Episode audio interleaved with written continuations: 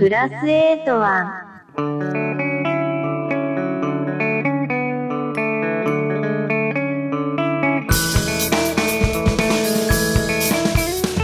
皆さんお元気ですかMario Jun です Mais 81 Código de Área do Japão, o podcast a serviço do intercâmbio Brasil-Japão e da cultura japonesa. Eu sou Mário de Okuhara, host deste podcast, que é um porta-voz do intercâmbio Brasil-Japão para criar novas pontes e ser um curador de conteúdo da cultura japonesa para todos os brasileiros. E olha só, o Mais 81 Código de Área do Japão retornará ao programa Você é Curioso na Rádio Bandeirantes a partir do dia 26 de janeiro, sempre comandado por dois queridos apresentadores, Marcelo Duarte e Silvânia Alves. Então, dia 26 de janeiro, todos sintonizados no dial 90.9 FM e AM 840 kHz, São Paulo. Bem, completamos a primeira temporada da versão estendida do Mais 81 com convidados que fazem a conexão entre o Brasil e o Japão. Não, não deu para ouvir? Aham.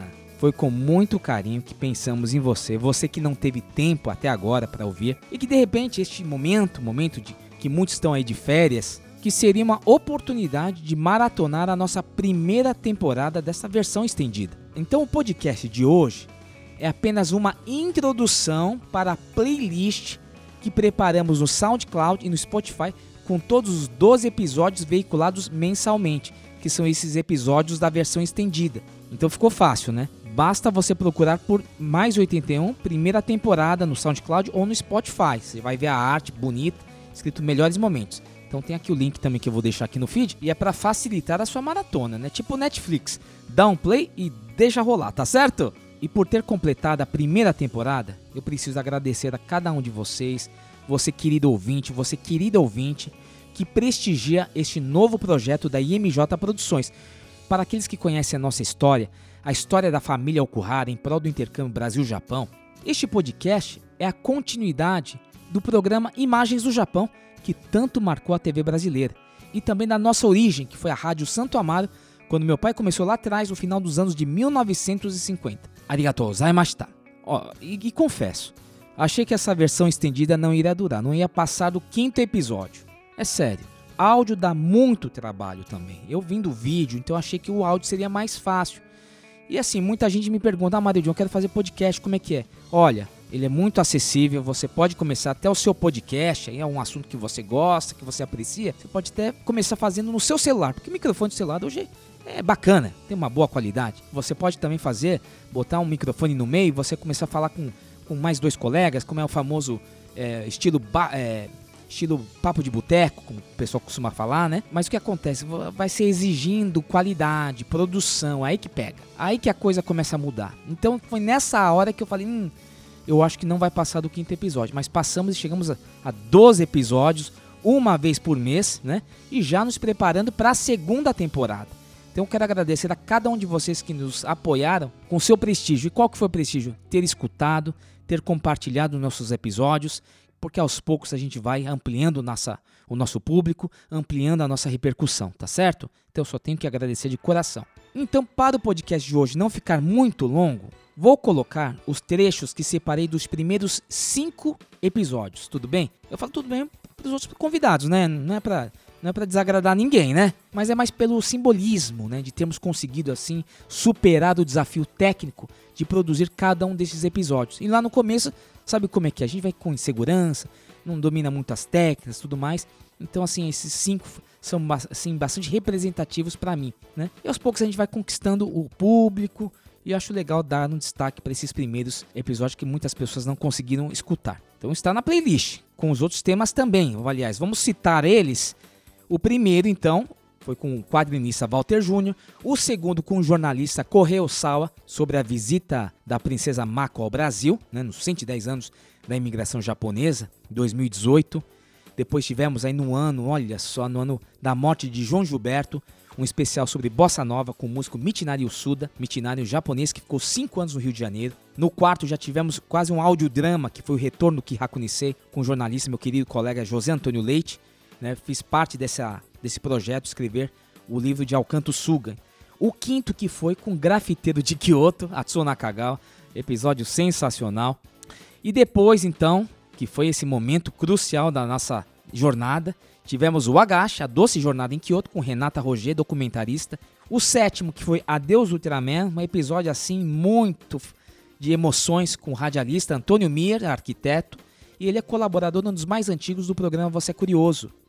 O oitavo, Dia do Imigrante Japonês, da Elian Cheta, com a jornalista, proprietária do jornal Informado Ubatuba, né, sobre um dia é, instituído no calendário oficial da cidade de Ubatuba, sobre um, um período marcante da trajetória dos imigrantes japoneses. O décimo, com a queridíssima Thalessa Kugimi, é um talento, uma competência, um profissionalismo, uma das maiores revelações dos quadrinhos brasileiros, né? Já também, já se destacando lá fora, com esse episódio chamado Trilhos, Memórias e Samurais. Inclusive, eu já quero aproveitar para fazer um convite a todos que no dia 25 de janeiro ela estará aqui lançando na livraria Martins Fontes, na Avenida Paulista 509, a obra Caminhos da Bruma. Olha só, dia 25 de janeiro, então começa às 3 horas da tarde até às 6 e meia da tarde. Estarei lá, né? Queridíssima. E agora os dois mais recentes, agora que tivemos em dezembro, no Natal, Shortcake saindo do forno, um Viviane Wakuda, chefe patissier. Nossa, ó, esse episódio tocou muita gente no Natal, viu? Muito. Mas não é só para ouvir no Natal, não dá para ouvir agora também. Tem uma história fascinante de como ela adquiriu todo esse, esse conhecimento, uma, uma trajetória de muita luta, empreendedorismo, né? E o último, para completar, os 12 episódios, décimo segundo, que foi com o meu queridíssimo Fernando Moraes, baterista, percussionista de taiko, ele que é um dos grandes representantes do taiko, do tambor japonês nos Estados Unidos, nesse episódio delicioso que foi Taiko é Jazz. Tá certo? Então, todos aqui já enumerados nessa nossa playlist. Então, vamos seguir com os melhores momentos dos cinco primeiros episódios da primeira temporada da versão estendida do podcast Mais 81 Código de Área do Japão? Fique conosco até o final. Yoroshiku onegai itashimasu.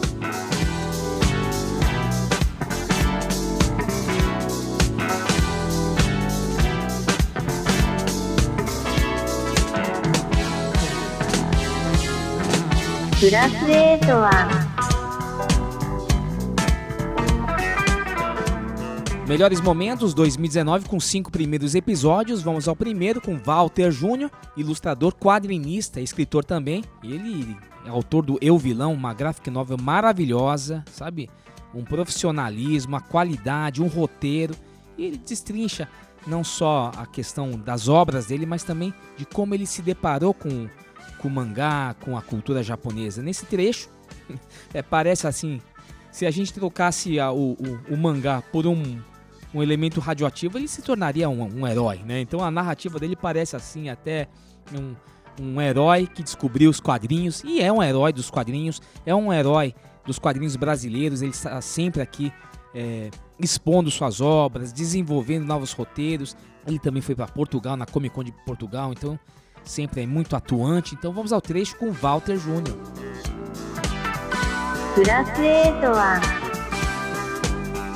Então eu tive essa, esse contato com a cultura japonesa desde criancinha mesmo. Então a gente ia nas casas do, da, das pessoas e tinha é, é, muitas famílias que eram recentes aqui no Brasil, né? Tinham chegado recentemente do então tinha muita coisa do Japão, assim que eu, eu ficava impressionado, né? E uma vez é, a gente estava na sede aqui na, na Rota Mandaré. Sim. E é, a molecada lá, os pais, enquanto estavam na reunião, a molecada ficava zoando, né? Correndo, entrando no. Havia um quarto fechado, entrava ali, ó, vamos entrar, o que, que tem aqui? Aí eu fui fugir da molecada, me esconder e achei um quarto escuro, assim, né? Eu entrei, fechei a porta e liguei a luz. Aí tinha um monte de pacote de revista, assim, né?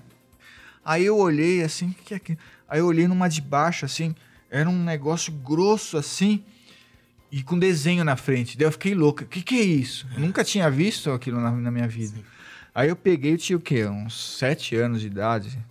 Eu peguei aquele negócio grosso, enorme, e abri assim, um monte de história em quadrinho. Nossa. E cada uma com uma cor. Era uma cor só, né? Mas papel jornal. E tinha umas que era tudo em azul, outras tudo em vermelho, outras em preto.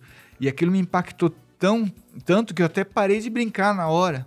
O pessoal, é, te achei, né? Esconde, esconde, te achei, tá aqui. Eu falei, ah, não quero mais brincar. e eu fiquei lá sentado a noite toda olhando aquilo. Eu não sei se era um Shonen Jump, eu não sei, era um uhum. Shonen. né? Era bem grosso. Mas Olha só, sei. Walter Júnior. Esse trecho é sensacional. Vocês têm que ouvir, né? Não posso colocar tudo, aqui é só um gostinho, né? Pra entender mais um pouco da trajetória de Walter Júnior. E no segundo episódio, que já foi em março, foi sobre a vinda da princesa Mako ao Brasil, nas comemorações dos 110 anos da imigração japonesa, que foi em 2018. E o Kohei Osawa, ele era jornalista do Nikkei Shimbun, né, sob o comando do editor-chefe Masayuki Fukazawa, que sempre nos dá esse apoio. Ele foi um dos repórteres que acompanhou as visitas da princesa Mako. né, Foi um, uma, uma, uma visita muito importante e teve momentos muito fortes. Sempre quando a família imperial vem ao Brasil, existem momentos muito emocionantes. Então ele narra um desses momentos da vinda da princesa Mako.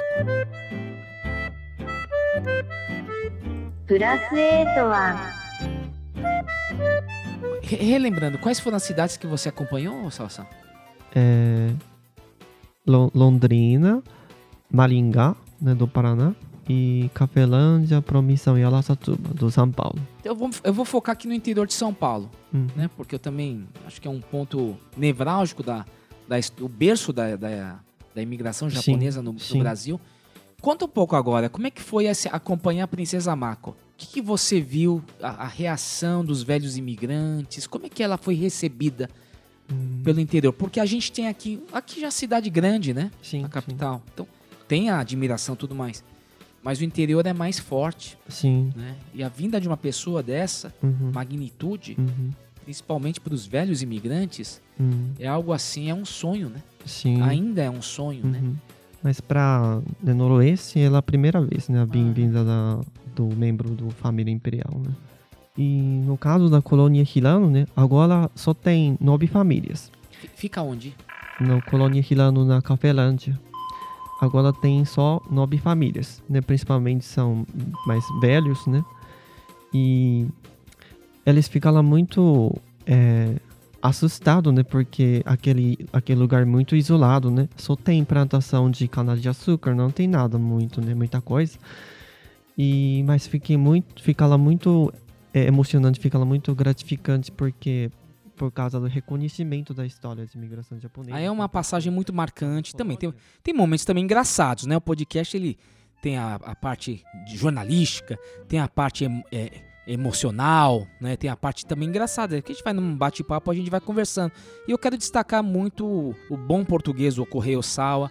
Ele já retornou ao Japão, né? A última vez ele ia prestar um concurso para trabalhar é, na agência imperial, né? Existe um, um, um prazo de para idade e tudo mais. Faz muito tempo que eu não falo com ele, mas assim, foi uma, uma convivência com ele extremamente importante para mim, não só nesse aspecto profissional, como amigo também. Ele com uma sensibilidade, ele faz parte então dessa história da imigração japonesa, um dos grandes eh, repórteres que cobriram a vinda da princesa Mako ao Brasil.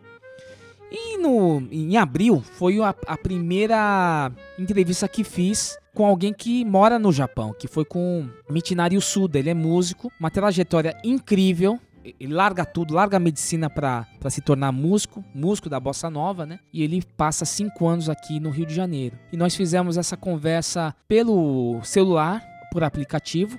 Eu conhecia, eu não conhecia o, o Michinari Suda pessoalmente, né? Foi por intermédio de um, de um, um amigo, o Davi Leal, do Rio de Janeiro, da esposa dele, né? A Takako, esposa do Davi, a Takako Yamashita, que me fizeram essa ponte com o Michinari Suda que resultou nessa conversa maravilhosa também, incrivelmente assim, a gente tem momentos sensacionais de como ele absorveu a cultura brasileira, a cultura carioca.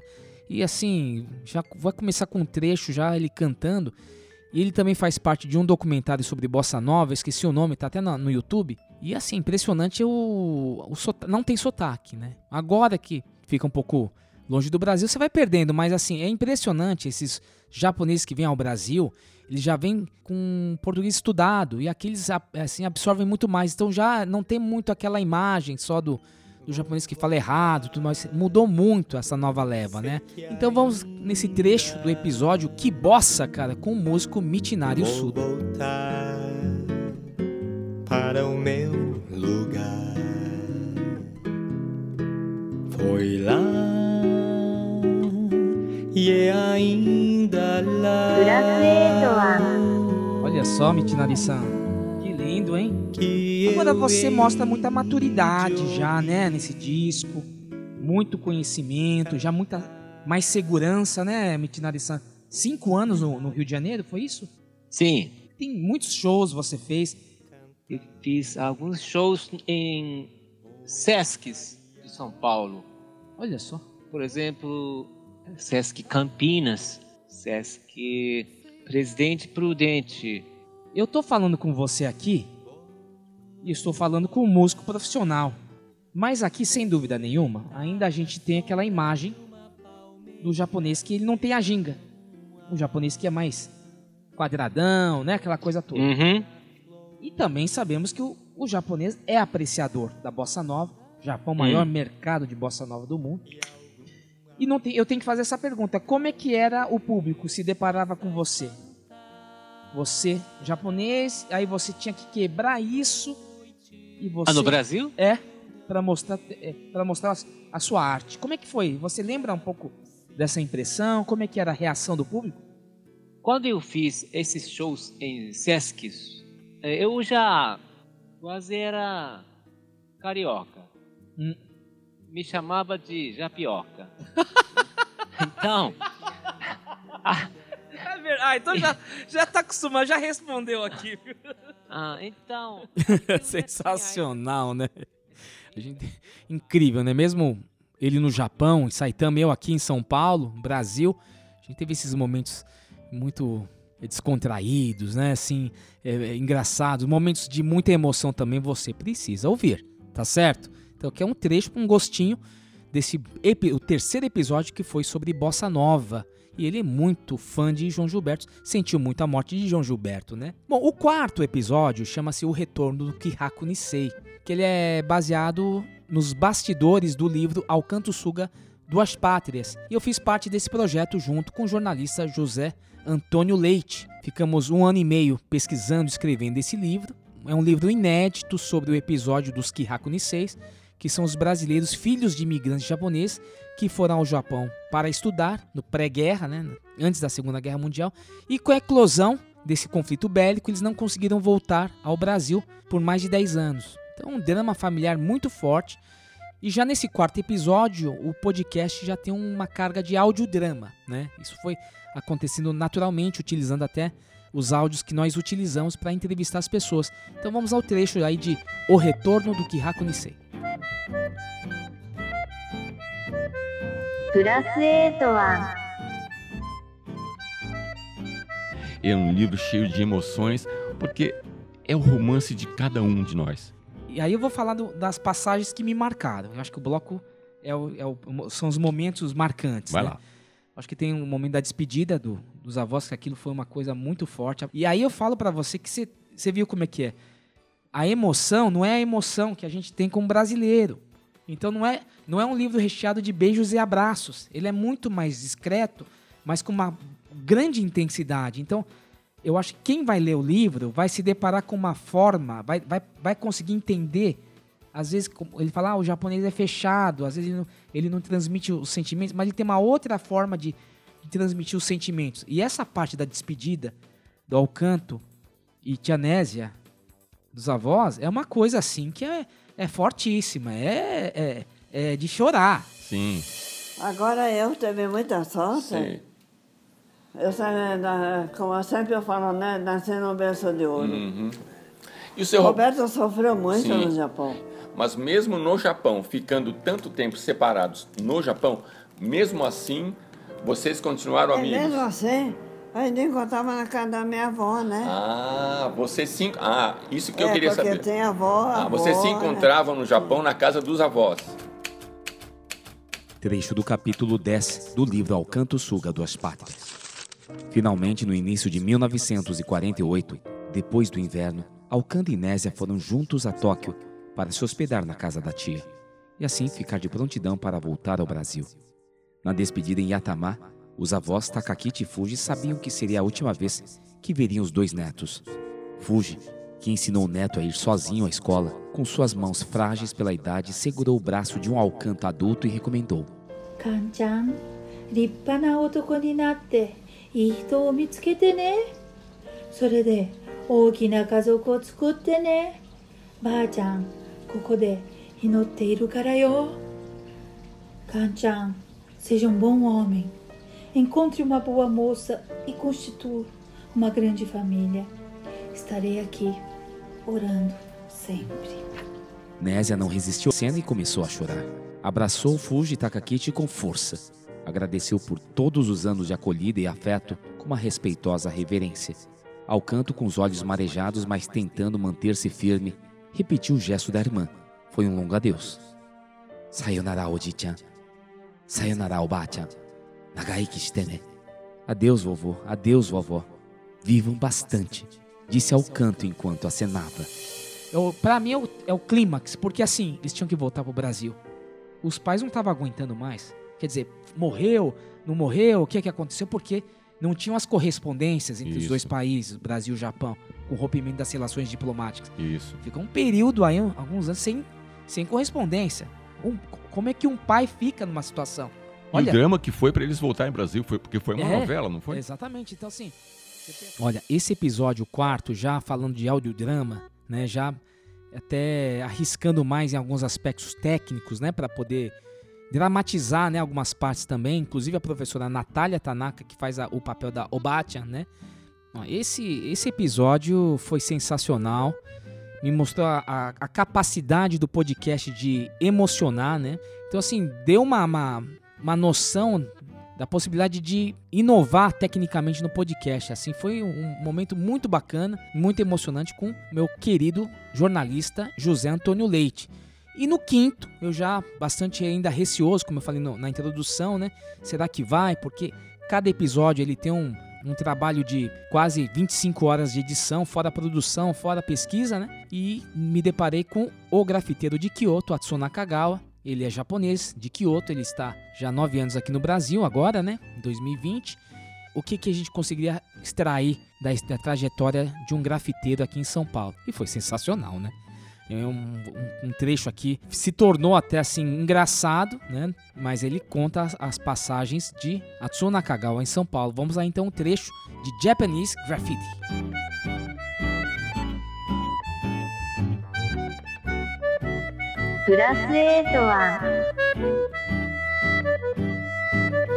Mas eu encontrei na época Copa do Mundo 2004. Eu participei, participei, participei na eh, 4 km grafite. 2004. 2014.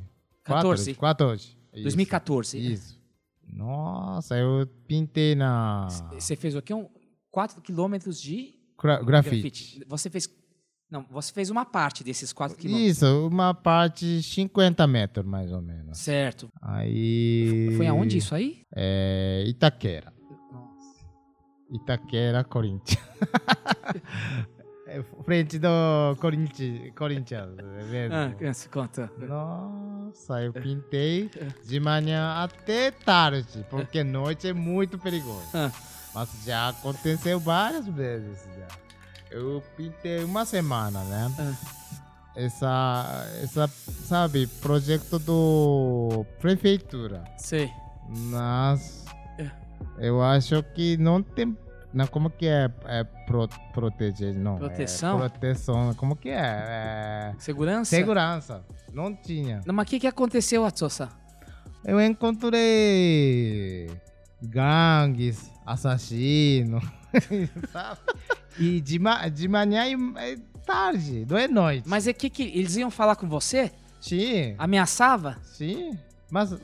Mas falava o que, Atsosan? O que que falava? É, tipo assim, uma pessoa, ele, ele, ele fica bem perto do, do, do para- é, de, é, De você? É. Ah, ah, ah. Aí eu conversei com ele. Você tá lá, tss, é, pintando. tá. Pintando, tava pintando, aí ah, e duas pessoas, né, primeiro, uma gangues. É. Esse, tipo, parece hip hop, sabe? Roupa É. e... É. Aí eu conversei, né? Mas essa época eu quase não entendeu o português. Putz. mas ah, eu acho que eles corintianos. Ah. Aí eu falei, vai corintiano, vai corintiano. Aí, oh, você é corintiano, ah, da hora. Aí eles já foram embora, né? Oh, graças a Deus. Você, você se safou falando, vai Corinthians. É isso. Nossa, você, você também é rápido, hein? Aí, segunda vez. Gostaram? Então agora é só curtir a nossa playlist no SoundCloud ou no Spotify. E fácil de identificar, tem uma arte bonita lá, melhores momentos com o nosso amplificador. Uma arte bonita, né? Não é só essa arte digital, foi desenhada, muito bonita ficou. Então você pode pegar aí, fazer o download dos episódios, pegar aquela estrada, né? Que, olha, vai, vai, pra, vai pegar 6 horas de estrada? Olha, dá para escutar pacas, né? Vai entrar no avião? Baixa antes os, os episódios e você pode escutar aí na sua viagem o mais 81 Código Diário do Japão. E se você ficar por aqui numa corrida, ou mesmo aqui lavando uma louça, como eu faço muitas vezes, que eu sou muito consumidor de, de podcasts. Escuto Luciano Pires, o Café Brasil, o Xadrez Verbal, o Não Ovo, o Radiofobia. Então eu aprendi com eles para chegar nesse ponto aqui do, do mais 81. E eu tenho continuo com esse hábito de escutar podcast. E é muito fácil. Então você baixa, depois você escuta a hora que você quer, em partes, ou de uma vez só, e é assim por diante, né? Então é, esse é o hábito que a gente vai, vai tendo para escutar podcast. Bem, o Mais 81 Código Diário do Japão está disponível no Spotify, claro, Apple Podcasts, Google Podcasts, Deezer, SoundCloud e outros agregadores de podcasts. Você digita Plus 81 e rapidamente você vai identificar o nosso logo bacana, que é um amplificador fazendo alusão ao número 81, porque 81 é o código de área do Japão. E para facilitar, tem também o endereço do site, que é o www.plus81.com.br. Plus 81, você será redirecionado na nossa plataforma de podcasts com todos os episódios que foram ao ar no programa Você Curioso e também as versões estendidas. Ah, e também estamos no Instagram e no Facebook, então nos acompanhe para saber os, as estreias dos episódios, tá certo? Porque logo mais, no dia 24 de janeiro, iniciaremos a segunda temporada com um especial para comemorar o aniversário da cidade de São Paulo. Salvem o Pavilhão Japonês é o título do podcast com Cláudio Curita, que comanda o Escondido Pavilhão Japonês do Parque do Ibirapuera, que é patrimônio da nossa cidade. Então teremos aí um episódio já bastante importante, falando de cultura japonesa, falando de cidadania, né? E porque nessa sequência teremos uma segunda temporada com temas sensacionais e convidados maravilhosos. Falaremos do trabalho de uma tradutora, de um educador de games. Olha, esse aqui vai ser, esse vai ser denso, que é pornografia japonesa. Olha, sobre o aprendizado da língua japonesa e por aí vai. Muitos em pauta, teremos aí uma segunda temporada muito marcante também. Então, 2020 com força total na podosfera. E no dia 26 de janeiro estaremos de volta com Marcelo Duarte e Silvânia Alves no programa Você é Curioso da Rádio Bandeirantes. E ainda nesse clima de férias, deixo uma dica especial para quem estiver aqui na capital: bem mais café. É a cafeteria que fica na rua Tomás Carvalhal 92, pertinho do Meio do Paraíso, e trabalha com o delicioso café Mitsunakao, que tem um cardápio natural com lanches e sanduíches deliciosos. Então, bem mais café, apoiando o podcast Mais 81 Código de Área do Japão. Um abraço também a Masayuki Fukazal, editor-chefe do jornal Nikkei Shimbun, sempre apoiando o nosso podcast e compartilhando os nossos posts nas redes sociais. E também ao querido Ângelo Piovesan, apoiando-nos com os seus equipamentos, pois quem tem amigos tem podcast. Meu querido ouvinte, minha querida ouvinte, muito obrigado pela sua audiência. Compartilhe os nossos episódios com a família, com os amigos, com todos aqueles que se interessam pela cultura japonesa. Eu sou Mário John Okuhara e este é o podcast Mais 81 Código de Área do Japão. Arigatou gozaimashita. Um abraço a todos. Gokigenyo. Sayonara.